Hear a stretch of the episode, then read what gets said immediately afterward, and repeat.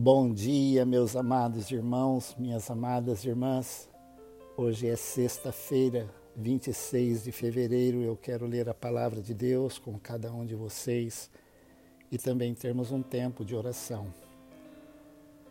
No livro do Apocalipse, capítulo 1, a partir do versículo 9, diz: Eu, João, irmão e companheiro de vocês na tribulação, no reino e na perseverança. Em Jesus estava na ilha chamada Patmos, por causa da palavra de Deus e do testemunho de Jesus. Achei-me no Espírito no dia do Senhor e ouvi atrás de mim uma voz forte, como de trombeta, dizendo: Escreve num livro o que você vê e mande-o as sete igrejas: Éfeso, Esmirna, Pérgamo, Tiatira, Sardes, Filadélfia e Laodiceia. Voltei-me para ver quem falava comigo, e ao me voltar vi sete candeeiros de ouro, e no meio dos candeeiros um semelhante a um filho do homem, com vestes talares e cingido à altura do peito com um cinto de ouro. A cabeça e os cabelos dele eram brancos como alva lã, como neve. Os olhos eram como chama de fogo. Os seus pés eram semelhantes ao bronze polido, como que refinado numa fornalha. A voz era como o som de muitas águas. Na mão direita ele tinha sete estrelas e da sua boca saía uma afiada espada de dois gumes. O seu rosto brilhava como o sol na sua força. Ao vê-lo, caí aos seus pés como morto. Porém, ele pôs sobre mim a mão direita, dizendo: Não tenha medo. Eu sou o primeiro e o último, e aquele que vive. Estive morto, mas eis que estou vivo para todo o sempre, e tenho as chaves da morte e do inferno. Escreve, pois, estas coisas que você viu, as que são e as que hão de acontecer depois destas. Quanto ao ministério das sete estrelas que você viu na minha mão direita, e os sete candeeiros de ouro e as sete estrelas são os anjos das sete igrejas, e os sete candeeiros são as sete igrejas. Meus amados irmãos, minhas amadas irmãs, eu aprendi que a visão que nós temos de Cristo, ela define a nossa fé. E a nossa fé, ela define a nossa vida. Qual é a visão que você tem da pessoa de Jesus Cristo? João estava na ilha de Patmos, preso, condenado à morte naquele exílio por causa do Evangelho.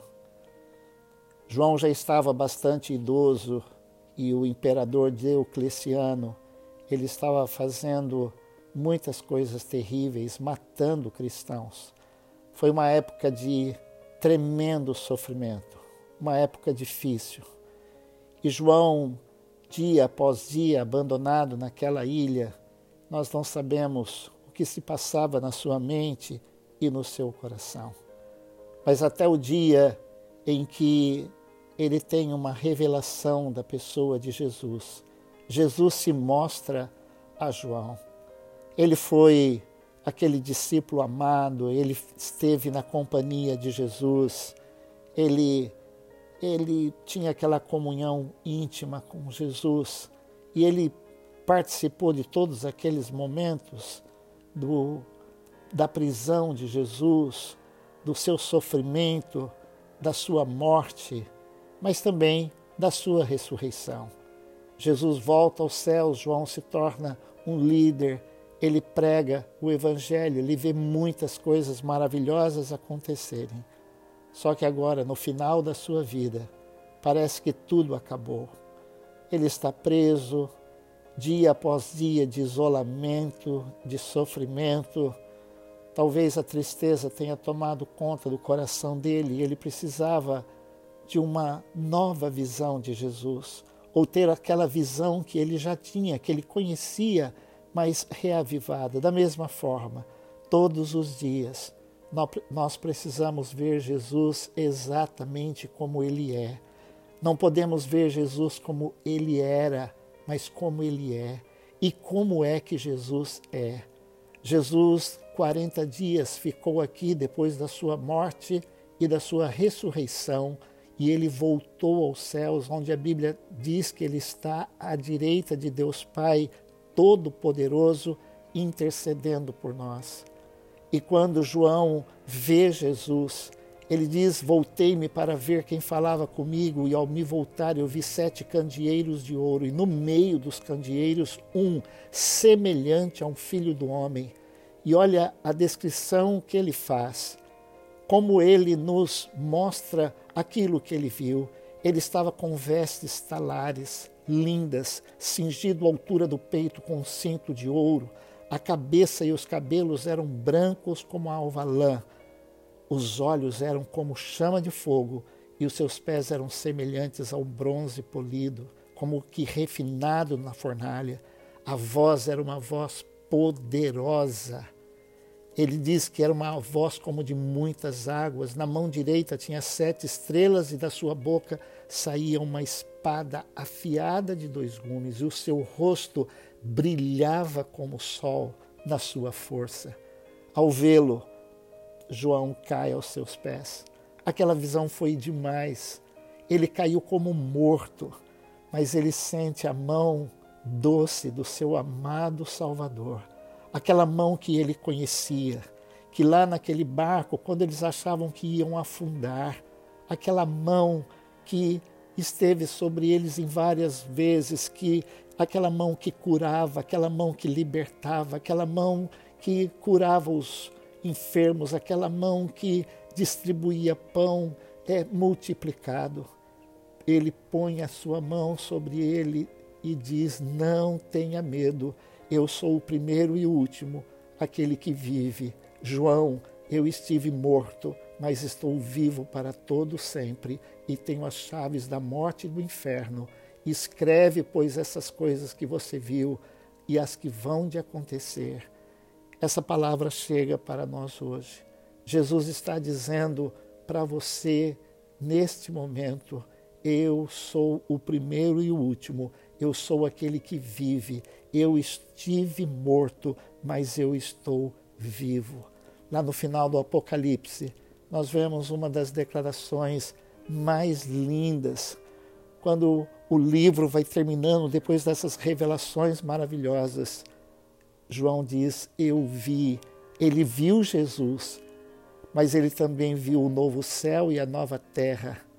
Ele viu a cidade santa que descia do céu, preparada como uma noiva enfeitada para o seu noivo. E ele diz que ali Deus diz: Eis o tabernáculo de Deus com os homens, Deus habitará com eles eles serão povos de Deus e Deus mesmo estará com eles e será o seu Deus e lhes enxugará dos olhos toda lágrima. Ali já não haverá mais morte, já não haverá luto, nem pranto, nem dor, porque as primeiras coisas passaram.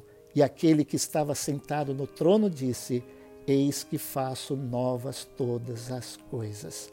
Qual é a visão que você tem de Jesus hoje? Vamos orar. Senhor Deus e Pai, que bom poder estar com cada um dos meus irmãos e irmãs nesta manhã e diante da tua preciosa palavra. Senhor, nós precisamos de uma visão de Jesus, daquilo da visão de que Jesus é. Ele não é morto, ele não é ultrapassado, mas ele está vivo e Ele está à direita do Senhor Todo-Poderoso, intercedendo por cada um de nós. E o Senhor tem as chaves da morte e do inferno. O imperador Diocleciano estava arrasando os cristãos e havia muito sofrimento. Senhor, nos nossos dias nós estamos enfrentando também um forte inimigo. Ó oh Deus, essa pandemia que está agraçando, que está Senhor, fazendo tantas coisas, trazendo tanto sofrimento e dor. Mas, Pai, Jesus está vivo e nós oramos que o Senhor coloque a tua mão. Nós pedimos a tua mão de misericórdia, primeiro sobre nós, para sabermos, ó Deus, que apesar de todo esse sofrimento, o Senhor está no controle no céu. E o Senhor está nos preparando novo céu e nova terra, onde habita a justiça, um lugar onde o Senhor enxugará dos nossos olhos toda lágrima, um lugar que não vai haver choro, não vai haver pranto, porque Jesus estará conosco. Eu oro nesta manhã que o Senhor renove a fé, a esperança e a confiança de cada um dos meus irmãos.